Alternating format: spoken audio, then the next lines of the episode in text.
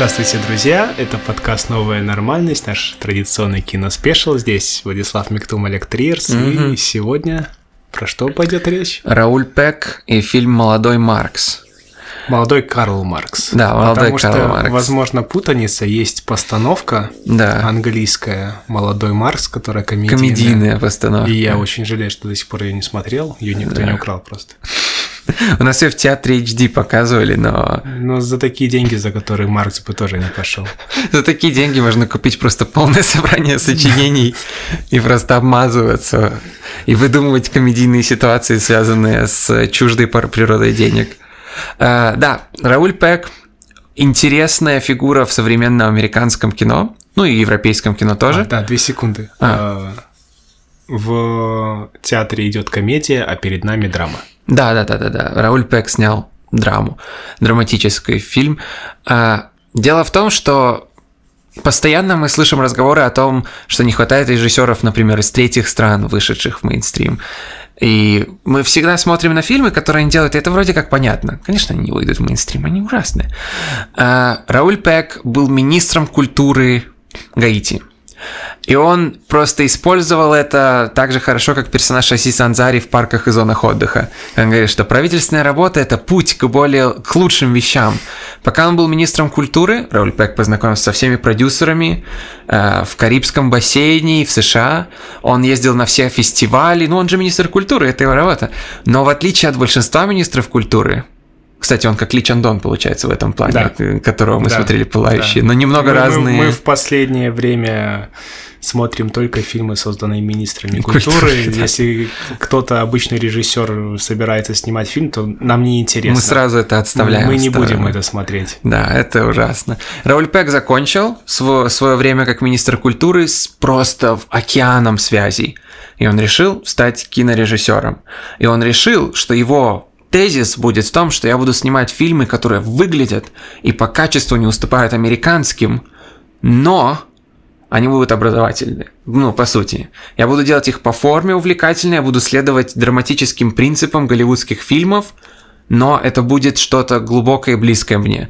Рауль Пек – беспардонный коммунист, он не пытается ни за кого себя выставить, он не боится об этом говорить, как в США это все еще ругательное слово.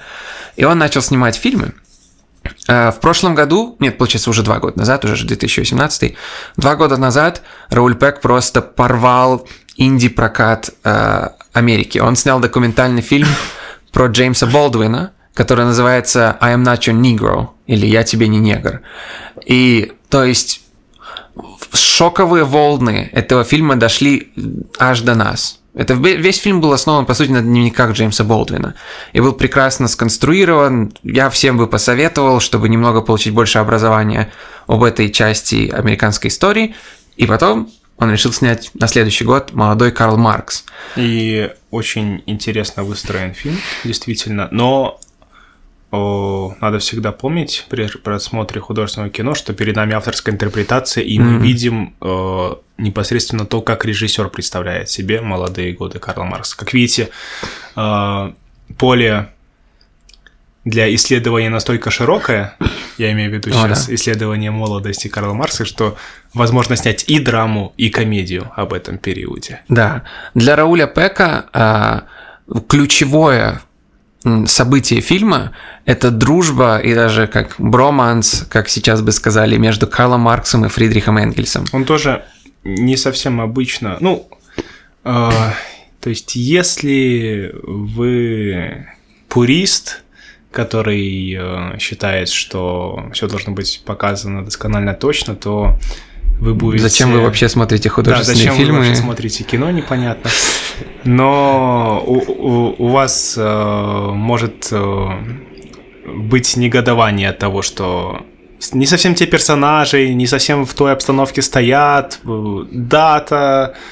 Немного не в то Э, время, да. обсуждают как будто немного не те вещи. Они вроде бы уже должны быть знакомы давно, и вообще туда не Марс ходила Энгельс. Да, но это такие вещи, которые... Это как... а, Это работает ради драматизации. Но здесь нам интересней э, получилось ли передать дух эпохи, чем э, какую-то хронику событий жизни Маркса Да. отобразить. И вот с этим справляется автор. Это уж точно. И к тому же он конструирует э, Энгельса и Маркса по идеальным голливудским канонам, потому что он делает их почти противоположностями, где Маркс – это бедный еврей, который готов драться, ведет себя супер агрессивно, даже во время их первой встречи он готов кидаться в спор с кем угодно, он готов высказать кому угодно, и при этом он титан интеллекта. В то время как Энгельс, э, сын богатых родителей, спокойный, умиротворенный, у него несчастная любовь в жизни, где он влюбляется в девушку из пролетариата. Здесь можно сказать, что... Ну, Как смертельное оружие. Смертельное оружие Не, с Карлом а, Марксом. а, в каком... Ну, то есть о, в сохранившийся в общественном бессознательном канон он выдержан. Уже другое О, да. дело, что специалист по Энгельсу бы составил список Да. на 100 листов, что не так, что он был не такой, что наоборот как раз Энгельс был гений, а Маркс просто давал ему тезисы, которые он развивал. Но это... это Да, это, это бесполезно над этим Да, работать. Но да, фильм получается, фильм получается настолько эффективный как раз потому, что он так прекрасно показывает их дружбу. И это классический голливудский подход, потому что часто драматизации в исторических фильмах вредят фильму. То есть, Но фильм- например, Фильм весь снят в Германии? Фильм снят в Германии, весь на немецком языке с частями французского языка. Но принципы, которые Рауль Пек использует, даже, например, как он снят, это классический голливудский стиль съемки. Он очень увлекательно смотрится. Да, он не пытается э, создать... Это главная вот была проблема Рауля Пека. Он даже сам говорил про э, африканских режиссеров и даже атаковал, например, Усмана Самбена за то, что ты снимаешь важные фильмы, и ты снимаешь фильмы нужные, но ты их снимаешь так, что людям скучно их смотреть. У ты должен... школа была. Да, да, да. Рауль Пек считает, что режиссер должен выйти и говорить на языке своего зрителя. И если ты снимаешь, если ты любишь вестерны, то ты должен снимать как там Джанго освобожденный, а не как искатели. Потому что если сни- снимешь как искатели, то сколько бы у тебя ни был хорош месседж, он не дойдет до твоего зрителя. И поэтому молодой Карл Маркс снят по сути, голливудскими приемами. Там освещение выглядит точно так же, как в каком-нибудь во все тяжкие.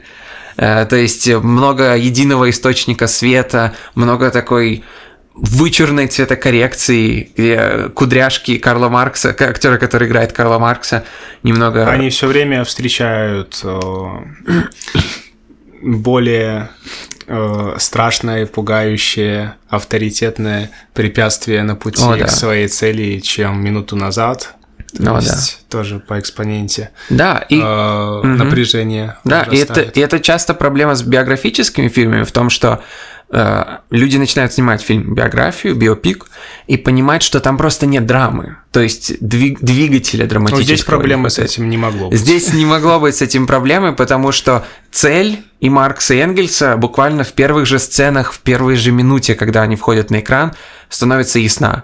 Э, То есть пролетариат, их идеи, они полностью выложены целиком, и ты знаешь, что ради этой идеи они готовы бороться с, с какого угодно уровня авторитетом. И они как это стараются быть происходит. левее самых левых. Да, и еще интересно то, что э, они не идеализированы в том плане, что когда делают об исторических героях, и Маркс и Энгельс герои Рауля Пека, его личные герои, их часто делают э, почти ангельскими существами, и придают им свойства, совершенно не, не характерные для них. И в «Молодом Карле Марксе» есть прекрасный момент, когда оратор, с которым Маркс и Энгельс не согласны, и Маркс больше, чем Энгельс, такой хороший оратор, то есть настолько лучший оратор, чем и Маркс и Энгельс, что он завораживает толпу. Там тоже не, ну, исторически можно поспорить, потому что Маркс называл как раз его своим учителем, а в фильме он э, Как соперник. просто э, выкидывает его из своего круга и э, ставит крест на его э, карьере как философа Да. тем, что так точно аргументы свои Да. ну, ему противопоставляет. Да, да, да, да, да. Одна вещь, которая меня немного задела, была связана больше с реальным миром, чем с фильмом, потому что Рауль Пек, а, по-моему, недостаточно эффективно показал вот страдания пролетариата в тот момент. То есть, когда Карл Маркс защищает этих людей, кого он защищает? И когда мы говорим про текст фильма, все должно быть аргументировано фундаментом. благодаря контексту, который я как зритель приношу, приходя на фильм, я знаю условия пролетариата в Англии, в Германии и тем более на нашей родине э, в этот, в этот период времени. Я знаю, что это безумные, нечеловеческие, чудовищные условия труда. Я знаю, что это работающие дети. Я знаю, какой это урон доста- наносит здоровью целой нации.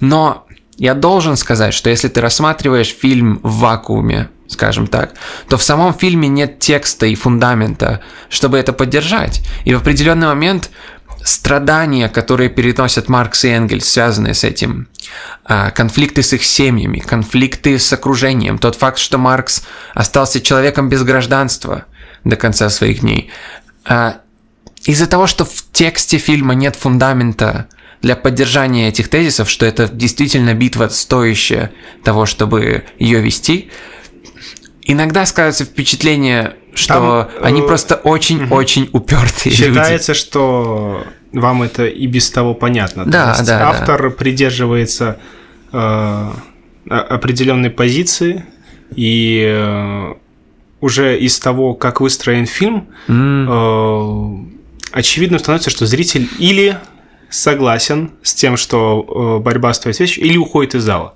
Потому что э, зачем ему смотреть, как э, неинтересные ему идеалы э, стараются навязать? Да, и тут еще интересно, что... То есть Карл Маркс, показанный в этом фильме, он как, он как Сократ в государстве. Он вклинивается в каждый диалог, даже если этот диалог не имеет с ним ничего общего, и рассказывает всем, как они неправы. Он всех просто закрывает. Э, каждого из них. И если Камакс был реально таким, то, блин, он, он был достаточно невыносимым мужчиной.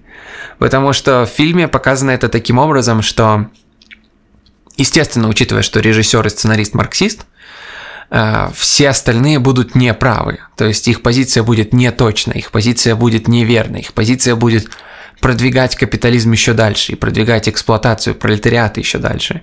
И Маркс, естественно, и Энгельс знают ответ. И в фильме это показано просто удивительно, потому что ты видишь характер Маркса сразу, потому что он сразу говорит главным, главным философам, окружающим его, что они не правы, что они не понимают, о чем они говорят, и что их там трактовка Гегеля банальна. А, в фильме это все отражено таким образом, что а, он кажется человеком, постоянно ищущим схватки и постоянно ищущим конфликта. Во многом как Стив Джобс в адаптации Дэнни Бойла, где Карл Маркс в этом фильме путешествует от, от интеллектуальной схватки к схватке. И это создает небольшую сложность для зрителя, потому что если ты не находишься в контексте мыслей, например, Бруно Бауэра и его потенциального конфликта с Карлом Марксом, и ты не знаешь заранее, в чем их разногласия, то это может то, то это выглядит очень однобоко. Там э, этот э, период, когда они младогигелянцев критикуют, очень mm-hmm. оригинально подан. Э, как будто они, э, ну, почему бы и нет, на самом деле. Тут как будто может быть лишним. Просто э, гении стендапа. То есть изначально да, они да. все это планировали э, э, с огромными наслоениями иронии. Э, не просто показать несостоятельность, а в первую очередь высмеять своего оппонента. Да. И поэтому даже название критика критики э, носит ироничный оттенок, а не является, как мне кажется, было бы больше в духе Маркса, Гегеля, mm. э, логичным, э, э, ну, шагом логическим, О, да. э, как операция О, логическая. Да. Еще... Потому что, ну, критика угу. критики – это отрицание, это снять. Это да. А, еще одна вещь, которая в этом фильме была показана немного, немного слабее, было прогресс Маркса до своих идей, то есть его интеллектуальный рост. Потому что Э, как показано в фильме, он как будто уже ходит в голове полностью со своим капиталом в 28 лет. И я просто, даже учитывая, что я в абсолютном благоговении перед интеллектом Карла Маркса, читая его работы. Я не могу поверить, что в 28 лет он ходил со всем капиталом в своей голове и мог раздавить любого окружающего его философа и любого окружающего мыслителя. Ангельс точно был уверен. Вот именно. И э, с этой стороны э, Рауль Пек действительно показывает, что он, он коммунист. То есть он не собирается Э, скажем так, э, принижать никого, он не принижает ничью интеллектуальную позицию, но Карл Маркс говорит словами капитала, даже когда он технически не должен. И Рауль Пек пытается, по сути, передать немного образования нам тоже, потому что э, ситуация складывается таким образом. Был период небольшой в европейском и американском кино, когда кино считалось потенциально образовательным ресурсом. Это не было в 10-х, 20-х, 30-х годах, это началось где-то в 50-х годах, где люди действительно считали, и, например, в американских школах детям могли сказать, вместо того, чтобы читать учебник по истории, сходите на Клеопатру или на Бенгура. Тогда считалось, что сценаристы достаточно честные, они делают свое, свое исследование истории достаточно четко, что ребенок может получить необходимое образование, посмотрев Клеопатру или Бенгура. Сейчас, конечно, мы знаем, что это абсолютный бред. Никто никогда бы не дал ребенку пойти посмотреть э, дуэлянта и говорит, что зачем тебе читать Юрия Лотмана, посмотри вон дуэля... дуэлянта с, э, я не помню, Данилой Козловским. Сегодня покажут фильм «Секрет». Да, да, Хотя, да. наверное, это уже ушла эпоха, это я просто понял, что у нас школьные годы такой кошмар происходил. Или «Секрет» прекрасный вариант, столько образования. А, Ой, ужас. Рауль Пек все еще придерживается мечты, что кино, как самое массовое, как самое доступное любому человеку искусство, то есть любой человек может посмотреть кино. Не все люди могут высидеть 16 часов или 33 часа, читая Томаса Пинчина. Но любой человек может посмотреть увлекательную драму броманс про людей, которые пытались изменить мир. И верили, что необходимо изменить мир. И он все еще верит, что кино может быть образовательным. И о, в, в чем талант проявляется? Он ведь показывает интеллектуальную внутреннюю работу Да. так увлекательно, что невозможно оторваться. Люди все время сидят просто за бумагами и переписывают э, свои идеи э, с черновика на чистовик. О, да. То есть не происходит ни сражений, ни дуэлей, э, даже погони ни одной нету. И тем не менее смотрится очень увлекательно. Есть почти полупогоня в самом начале фильма, когда к молодым гегельянцам ну- вваливаются стражники, Не, не... и Марк сдается сразу. Да, они же они- это там не происходит. А Есть, есть обдумывание. Очень, кстати, интеллектуально. Есть обдум- обдумывание Да, да, да. Что делать с этим? И подобного рода фильм может быть интересным только если он написан очень сильно.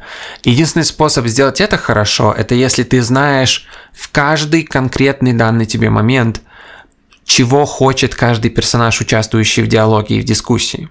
Если у тебя есть хоть какие-то сомнения, то тебе это не будет интересно. Ты должен знать, каким образом баталия идеями происходит. И этого добивается Пек не только диалогами, но даже такими вещами, как сет-дизайн. То есть, например, по некоторым мыслителям понятно прямо по одежде, что они не могут быть на стороне пролетариата. Или если они на стороне пролетариата, то это не искренне. И они воспринимают э, мир через совершенно другую призму. И он использует эти короткие ходы. Он использует, э, по сути, философию Гильермо Дель Торо, где весь фильм должен быть достаточно целостным. И это, к тому же, философия мультиков Луни Тюнс, которые как бы глав... главное произведение кинематографа. Еще интересно использовано освещение в том плане, что хотя э, это даже вступает в интересный конфликт, смотря на то, как Маркс смотрел на религию, например, но часто он подсвещен э, сзади и немного снизу, таким образом, что его кудряшки э, создают небольшой ореол света и отражают свет, как в старых фильмах Марлин Дитрих, где он почти блестит. И это создает просто потрясающий эффект, потому что ты тебе напоминают, что хотя это и был живой человек, он все равно великий человек. И у Рауля Пека есть интересный способ заканчивать фильмы. Он так закончил и «Я тебе не негр», он точно так закончил «Молодого Карла Маркса», где происходит то, что называется cut, и фильм закрывается таким smash катом, и потом начинается монтаж событий 20 века и великих революционеров. Только Да, там нет настоящей хроники. да, только там нет э, Ленина, Сталина и Мао, там есть Че, там есть Боб Дилан, там есть Корнел Уэст, Джеймс Болдвин. э, Опять-таки голливудский вполне прием. Да, то, да, что да, вам да. не нравится, мы не будем вставлять. Мы будем то, что э, вашей культурой уже принято. Да, да, да. Под мощную песню Боба Дилана мы смотрим на то, как э, люди... А, Нельсон Мандела выходит, Естественно. естественно, идет и машет всем руками, и там, да, мы наконец-то освободились. И там э, картины исключительно позитивные, потому что заканчивается фильм почти на иронической ноте, когда вот он пишет «Капитал», и они обсуждают, выживет ли эта работа, будет ли кому-то это нужно. И потом в кон- вот последние финальные пять минут нам прокручивают очень стерили... пастеризованную, скажем так, версию того, сколько хорошего э, принесли эти идеи. И там движение суфражисток, там Women's Right to Vote, и все патри- э, Мартин Лютер Кинг идет через э, Альму в Алабаме. То есть э, Рауль Пек имеет определенную агенду. У него есть тезисы, которые он хочет до тебя донести. И в некоторых аспектах он ведет себя немного интеллектуально несправедливо, где вот монтаж в конце самый хороший пример. Э, Он показывает совершенно однобокую историю, где он не показывает жертв, он показывает только победителей, он Он показывает спекулирует. да, он показывает Очевидным успехи. образом. Он показывает, э, он показывает просто бесспорные успехи. То есть универсальный суфраж – это бесспорный успех. Нельсон Мандела – бесспорный успех. э, Мартин Лютер Кинг, Малкольм Экс. Э, Он показывает вещи, которые ты не можешь оспорить. И в итоге он создает у тебя ощущение, что это все было не зря что работа Карла Маркса и Фриндриха Энгельса изменила мир в исключительно позитивном ключе.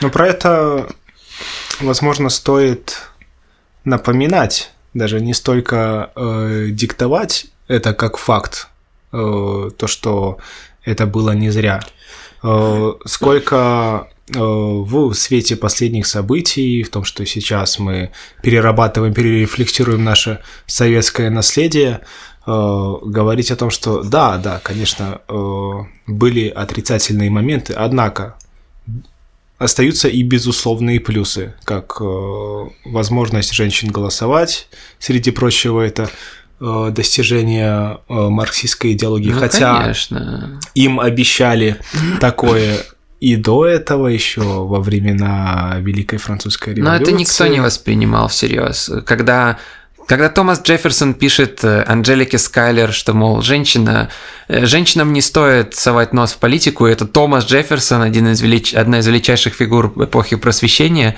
то это говорит все, что нужно как бы знать. Когда И- Ленин воспринимает Калантай как равного интеллектуального соперника, это уже совершенно другой контекст. И, возможно, да, именно марксизма как финального шага э, к хотя бы условному все равно равенству полностью недостижимо. Ну, это битва. это да, да, битва. да, которая все еще ведется, про что нам напоминают в конце. Сейчас- Да, да, да. Э, Тем не менее, этот важный шаг был сделан, и хорошо, что он был сделан, потому что многие блага, которые мы сегодня принимаем как данность в э, ситуации, если бы этого не существовало, если бы Маркс и Энгельс Абсолютно. не сидели как безумцы по 20 часов э, без сна, э, пис- э, ну, создавая свои работы, переписывая их и э, отсылая своим оппонентам э, разгромные, многотомные Мгм. сочинения, Да. насколько они неправы, то мы бы этого не достигли, потому что Да, мы бы да. считали, что правы те, а не другие, и Да, да, да. история бы сложилась иначе. Конечно, идеи работают как бомбы и намного мощнее. То есть ни одна бомба, даже, даже бомбы над Хиросимой и Нагасаки, не могут взорваться так, чтобы на 500 лет э, повлиять на все человечество, все человечество, все, всех людей на планете. Идея – это оружие. И основная идея э, молодого Карла Маркса в том, что мы должны ценить и смотреть на эти идеи глубоко, потому что они действительно имеют значение для нашей жизни каждый день. Э, естественно, если мы говорим, например, Джон Лок вынужден был во многом, как Карл Маркс, страдать за свои идеи, но теперь все, что ему все, что он аргументировал целыми книгами и целыми трактатами, теперь мы воспринимаем как что-то настолько очевидное и присущее и необходимое, что мы строим всю нашу жизнь в соответствии с этими принципами. Точно таким же образом, благодаря работе Карла Маркса и Фридриха Энгельса, мы не считаем, что разумно работать больше 176 часов в месяц, и мы не считаем, что ребенок 10 лет должен работать. Это как Черчилль говорил, что это испортило Великобританию, да, что дети теперь не могут работать на фабриках, помогать своей семье.